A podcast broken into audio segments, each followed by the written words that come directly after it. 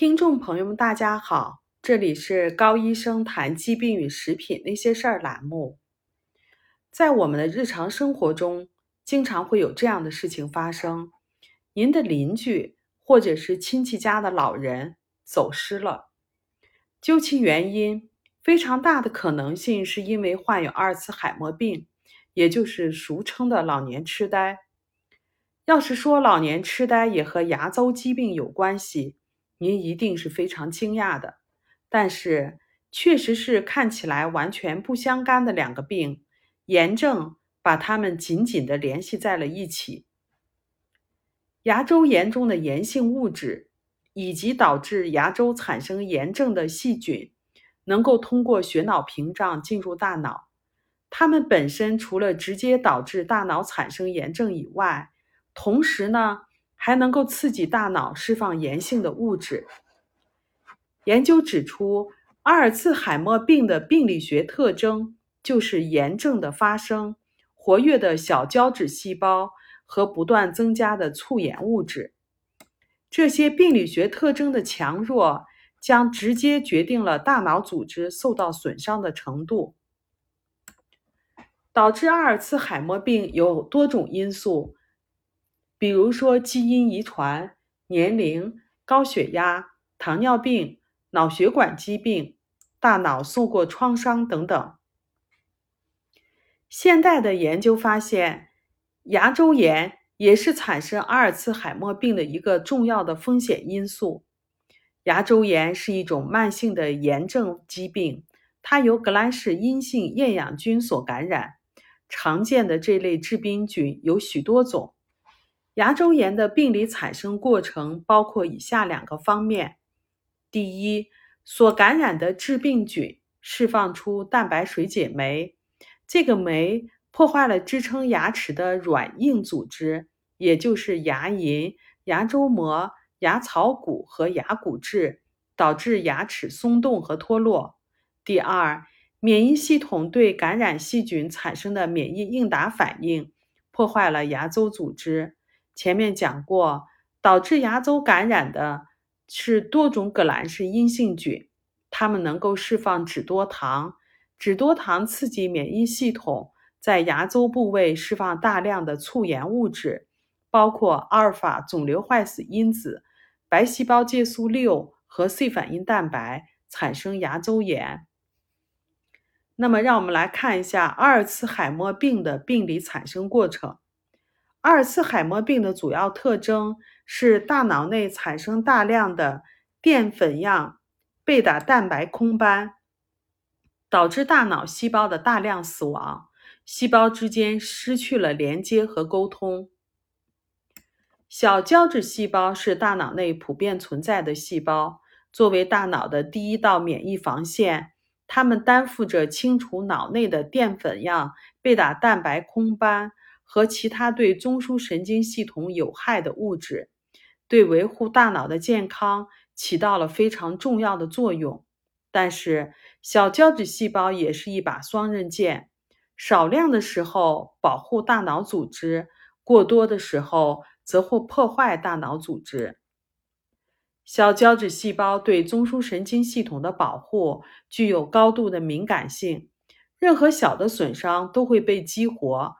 激活的小胶质细胞，然后转化为吞噬细胞，释放促炎物质，目的是把神经组织的损伤部分部分清除掉。但是如果炎症物质不断的进入大脑，则神经组织就会不断的被破坏。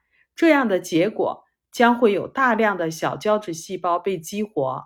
前面讲过，小胶质细胞是一把双刃剑。过多的小胶质细胞会释放出过多的促炎物质，它包括阿尔法肿瘤坏死因子、白细胞介素六和 C 反应蛋白。过多的促炎物质破坏神经组织，进一步产生淀粉样贝塔蛋白的空斑。这个过程是一个恶性循环。过多的小胶质细胞释放过多的炎性物质。过多的炎性物质，一方面增加神经组织的损伤程度，同时呢，又促进更多的小胶质细胞的活化，产生更多的淀粉样贝塔蛋白，进一步加重了阿尔茨海默病的病情。牙周炎与阿尔茨海默病之间的关系，前面我们讲过，牙周炎是由革兰氏阴性细菌所感染所导致的，它促进牙周组织和免疫系统释放大量的炎性物质，这些炎性物质能够穿过血脑屏障进入大脑，而阿尔茨海默病的产生正是由于这些炎性物质所导致的。它们一方面损伤神经组织。同时呢，还激活小胶质细胞，产生淀粉样贝塔蛋白的空斑，也就是阿尔茨海默病的标志物。研究早已发现，C 反应蛋白和其他系统性炎症是阿尔茨海默病发生的标志物。逐渐增加的 C 反应蛋白水平是患老年痴呆的高风险因素。一项对一千零五十人的调查发现。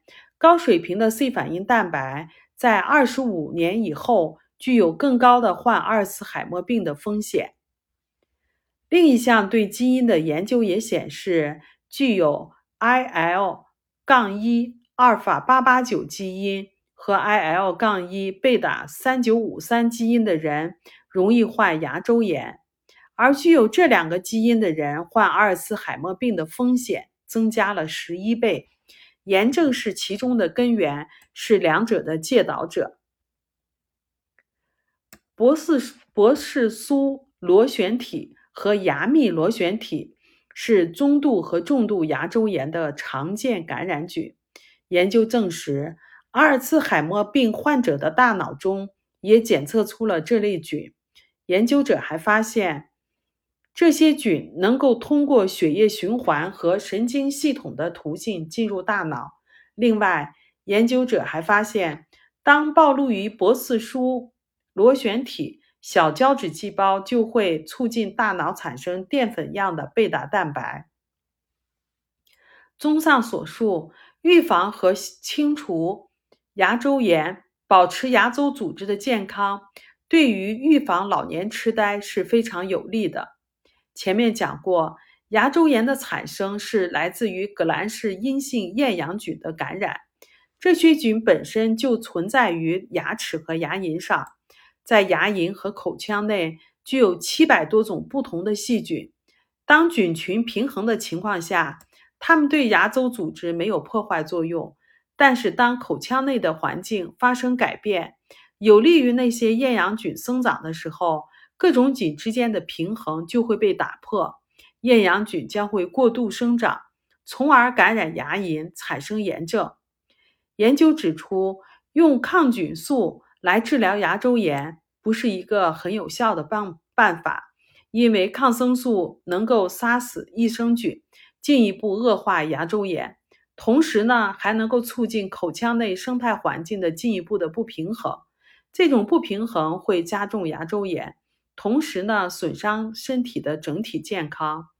事实上，厌氧菌感染并不是导致牙周炎的根源，而导致厌氧菌过度生长的因素才是根源。研究发现，破坏口腔内菌群平衡、促进厌氧菌生长的因素有：第一，精制糖；第二，酸性饮料，比如说软饮料、可乐、雪碧等等。还有果汁、高能饮料、茶饮料，还有吸烟。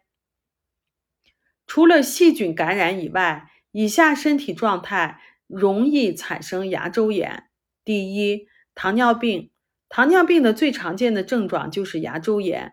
血糖高导致体内高水平的炎症，包括产生在牙周部位的炎症。第二，心血管疾病。患心血管疾病的人体。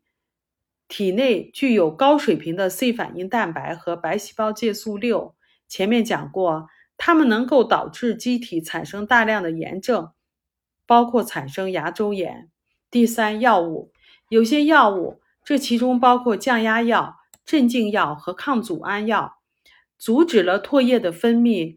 唾液中含有保护牙龈、牙齿的重要物质，包括 IgA、IgG 和溶菌酶等等。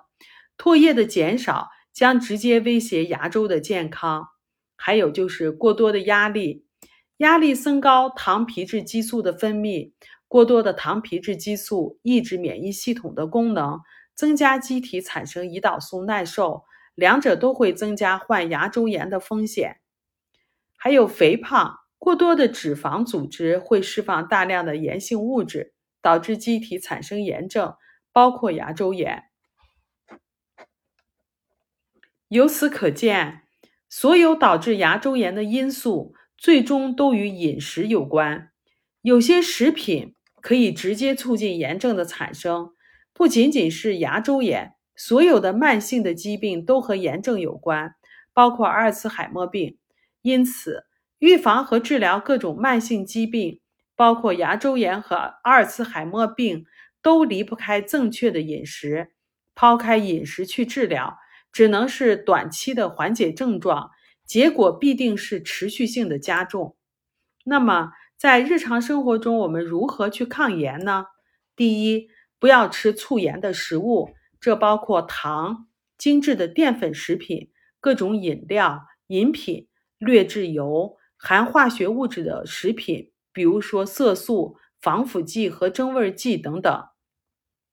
第二，稳定血糖，保持低水平的胰岛素。血糖高、胰岛素高都会促进机体产生大量的炎症。第三，选择天然刷牙的产品，例如天然草本牙粉，具有非常好的抗炎抗菌的效果。含化学物质的牙膏则会破坏牙龈。第四，抗炎，比如说有机粗榨的黑籽油、维生素的 D 三加 K 二、有机的维生素 B 都是非常好的天然抗炎物质。好了，这里是高医生谈疾病与食品那些事儿栏目，我们每周会更新，敬请期待。我们也有微信群。感兴趣的朋友呢，可以搜索 ARNA 加拿大营养师公开课。我们还有微信公众号“人人有机生活”。您可以把您在生活中碰到的有关于食品和营养方面的疑惑告诉我们，我们在群里都会给您做一解答。请跟着我们，让您自己和家人变得越来越健康。如果您喜欢我们的文章，欢迎点赞转发，谢谢大家。